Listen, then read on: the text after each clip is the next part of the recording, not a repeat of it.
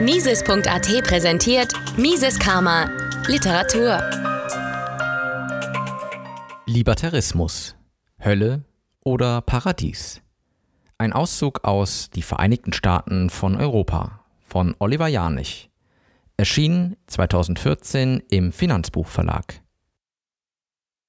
Stellen Sie sich vor, ein Versicherungsvertreter käme zu Ihnen und würde Ihnen folgenden Vertrag anbieten. Lieber Herr Müller, wir bieten Ihnen an, Sie zu schützen. Den Umfang, die Qualität und die Pünktlichkeit unserer Schutzleistung bestimmen wir.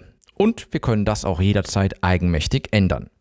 Wir legen auch den Preis für diese Schutzleistung fest und passen ihn an, wann und wie wir wollen. Je mehr Sie arbeiten, desto mehr müssen Sie für unsere Leistung zahlen. Sollten Sie nicht bezahlen, entführen wir Sie und sperren Sie so lange ein, wie wir wollen. Gegebenenfalls halten wir Sie auch dann noch gefangen, wenn Sie doch noch zahlen. Wehren Sie sich gegen die Entführung, werden Sie körperlich misshandelt, vielleicht sogar erschossen, wenn wir meinen, das sei angemessen. Der Vertrag ist für Sie zu keiner Zeit kündbar, er gilt lebenslang. Im Gegenzug erhalten Sie eine Aktie an unserem Unternehmen. Sie können die Aktie allerdings nicht veräußern. Sie bekommen auch keine Gewinnausschüttung, aber eine Stimme auf unserer Hauptversammlung. Sie können damit den Vorstandsvorsitzenden wählen. Er und seine Kollegen sind aber an keinerlei Versprechungen, die ihnen oder anderen gemacht wurden, gebunden. Werden sie wieder abgewählt, erhalten sie eine üppige lebenslange Pension, die von uns festgelegt wird und die sie zahlen. Würden Sie so einen Vertrag unterschreiben? Doch halt, der Vertreter fährt fort. Verzeihen Sie, falls ich den Eindruck erweckt habe, wir benötigen Ihre Zustimmung oder Ihre Unterschrift. Ich wollte Ihnen lediglich die Bedingungen mitteilen. Sie gelten, weil Sie auf unserem Territorium geboren wurden. Widerstand ist zwecklos. Herzlich willkommen in der Hölle. Sie heißt Demokratie. Jetzt stellen Sie sich vor, Sie schauen abends die Nachrichten. Mal wieder verkündet in der Tagesschau irgendein Politiker neue Gesetze. Die verbieten Ihnen das Rauchen, fettes Essen, Alkoholkonsum im Freien, Glühbirnen, Radfahren ohne Helm, Produkte mit CO2, Sex gegen Bezahlung, den Genuss von Marihuana oder sagen zu können, was sie wollen. Außerdem will er die Steuern erhöhen, weil er mehr Beamte braucht, die sie überwachen und sicherstellen, dass sie sich an die Verbote halten und um neue Verbote zu erfinden. Stellen Sie sich weiterhin vor, Sie könnten beim Sender oder bei einer anderen Stelle anrufen und sagen, ich möchte das nicht, bitte wechseln Sie diesen Politiker aus. Und dabei wären Sie nicht darauf angewiesen, dass Millionen anderer ebenfalls anrufen, nicht einmal ein weiterer Anrufer ist nötig, Sie allein entscheiden. Herzlich willkommen im Paradies. Das Paradies hat einen Namen und er fängt ebenfalls mit P an. Privatrechtsgesellschaft. Was würden Sie tun, wenn sich das erste Angebot, das Sie nicht ablehnen können, Ihnen aber zunehmend unangenehm erscheint, auf Ihre Stadt oder Ihr Dorf beschränkt? Sie würden natürlich in die nächste Stadt ziehen.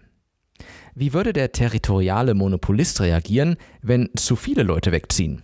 Er würde versuchen, sein Territorium auf die nächste Stadt auszudehnen und von dieser wiederum auf die nächste Stadt. Soweit es geht. Genau das ist Sinn und Zweck der Europäischen Union oder der angestrebten Vereinigten Staaten von Europa. Wie wir noch sehen werden, soll sich das Erfolgsmodell nicht nur auf Europa beschränken, sondern die ganze Welt beglücken. Es ist auf den ersten Blick ersichtlich, dass jemand, der ein solches Angebot unterbreitet, es gleichzeitig unmöglich machen will, dass sie sich dem entziehen. Wir kennen das aus der Geschichte. Auch deshalb versuchten Adolf Hitler und seine Nationalsozialisten, ihre Schreckensherrschaft über ganz Europa auszudehnen und über vielen andere Länder. Ähnlich war es mit der kommunistischen Forderung nach einer Weltrevolution. Aber wie verhält es sich in einer Demokratie? Die Politiker eines Landes dürften eigentlich gar kein Interesse daran haben, sich mit anderen zu einer Europäischen Union zusammenzuschließen, denn es ist sehr unwahrscheinlich, dass der einzelne Politiker in der neuen Reichsregierung einen Posten bekommt. Schließlich gibt es in aktuell 28 Ländern Politiker, die gern in der EU-Regierung säßen. Es muss also außerhalb der jetzt in den nationalen Parlamenten sitzenden Gruppen einen Personenkreis geben, der einen Vorteil von der Abschaffung der Souveränität der Nationalstaaten hat. Um diesen Zirkel soll es im zweiten Teil des Buches gehen. Mein Körper gehört mir.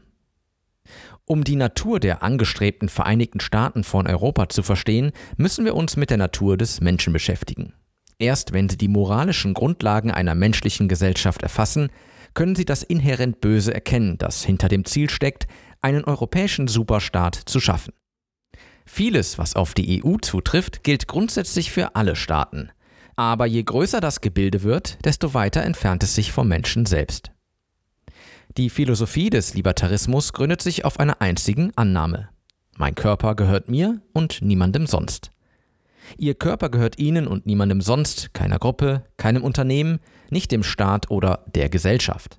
Anders ausgedrückt, Libertarismus ist die radikale Ansicht, dass andere Menschen nicht ihr Eigentum sind. Dieses Axiom ist unbestreitbar, denn wem sollte Ihr Körper sonst gehören, wenn nicht Ihnen? Jeder, der das bestreitet, redet der Sklaverei das Wort. Aus dem Selbsteigentum folgt, dass Ihnen die Früchte Ihrer Arbeit zustehen. Wenn Sie mit Ihrer Händearbeit einen Korb flechten, gehört er Ihnen. Auch hier lautet die Gegenfrage, wem sonst? Das heißt auch, dass niemand, auch keine Mehrheit, Ihnen die Früchte Ihrer Arbeit streitig machen darf. Wenn vier Räuber beschließen, eine alte Frau zu überfallen, sind sie ebenfalls in der Mehrheit. Das begründet keine moralische Entscheidung, auch Hitler hatte eine parlamentarische Mehrheit. Wenn man sich unter Berufung auf eine Mehrheit an den Früchten ihrer Arbeit vergreift, ist das nichts anderes als Raub. Steuern sind daher moralisch als Diebstahl unter Androhung von Gewalt einzustufen, denn wenn sie nicht bezahlen, werden sie unter Androhung von Gewalt genötigt, dies doch zu tun und gegebenenfalls ins Gefängnis gesteckt. Die meisten Menschen haben von diesem einfachen Gedankengang noch nie gehört. Das zeigt deutlich, wie sehr staatliche Bildungseinrichtungen unsere Gedanken vergiften. Der Grund dafür ist klar. Der Staat verletzt dieses Prinzip ganz grundsätzlich, indem er im Namen der Gesellschaft über Steuern und Abgaben die Früchte der Arbeit der Bürger stiehlt. Das zu verschleiern ist einer der wesentlichen Gründe für das staatliche Bildungsmonopol. Selbst Privatschulen müssen staatlich anerkannte Prüfungen durchführen und staatlich ausgebildete Lehrer anstellen. Schüler ausschließlich daheim zu erziehen, ist in Deutschland strikt verboten. Geniale libertäre Denker wie Ludwig von Mises, Murray Rothbard oder Hans-Hermann Hoppe finden in Schulfächern wie Politik und Wirtschaft keinerlei Erwähnung und sind deshalb einer breiteren Öffentlichkeit unbekannt. Im Zuge der diversen über uns hereingebrochenen Finanzkrisen ändert sich das gerade, weil diese Vertreter der sogenannten österreichischen Schule der Nationalökonomie als einzige eine plausible Begründung für die immer wieder auftretenden Finanz- und Wirtschaftskrisen parat haben. Zumindest in Fachpublikationen und Wirtschaftszeitungen wird zunehmend über sie und insbesondere über einen ihrer prominenten Vertreter, den Nobelpreisträger Friedrich August von Hayek, berichtet. Sogar die Europäische Zentralbank publizierte im Oktober 2012 einen Bericht über digitale Währungen, in der die österreichische Schule als Wegbereiter der digitalen, dezentralen Währung Bitcoin gewürdigt wird. Wenn jeder Mensch Eigentümer seines Körpers ist, dann ist es folglich unmoralisch, Gewalt gegen ihn zu initiieren, also ihm Gewalt anzudrohen oder ihm die Früchte seiner Arbeit wegzunehmen, ohne dass er jemandem geschadet hätte. Das entspricht dem christlichen Grundsatz, liebe deinen Nächsten wie dich selbst. Da niemand will, dass er selbst verletzt oder bestohlen wird, ist dieses Gebot der Nächstenliebe, das es übrigens in jeder Weltreligion gibt, gleichsam die Grundlage des Libertarismus. Überhaupt beschäftigen sich sechs der zehn Gebote mit diesem libertären Grundsatz. Neben den Geboten nicht zu töten, nicht zu stehlen und nicht zu lügen, betrügen, wird den Menschen im neunten und zehnten Gebot auch die Grundlage für Diebstahl, der Neid, klar vor Augen geführt. Du sollst nicht begehren deines Nachbarn Haus oder irgendetwas, was deinem Nächsten gehört. Wenn man Ehebruch noch als Vertragsbruch definiert, huldigt also mehr als die Hälfte der zehn Gebote dem libertären Grundsatz. Die anderen vier beschäftigen sich mit dem Verhältnis zu Gott und den Eltern. Nirgends wird Gehorsam vor dem Staat verlangt. Die Amtskirche hat es geschafft, diese klare Botschaft zu verzerren und propagiert im Rahmen der katholischen Soziallehre Diebstahl in Form von Sozialabgaben an den Staat statt echter, weil freiwilliger Solidarität. Man muss allerdings nicht religiös sein, um den simplen Umstand anzuerkennen, dass es unmoralisch ist, Gewalt gegenüber einem Mitmenschen zu initiieren.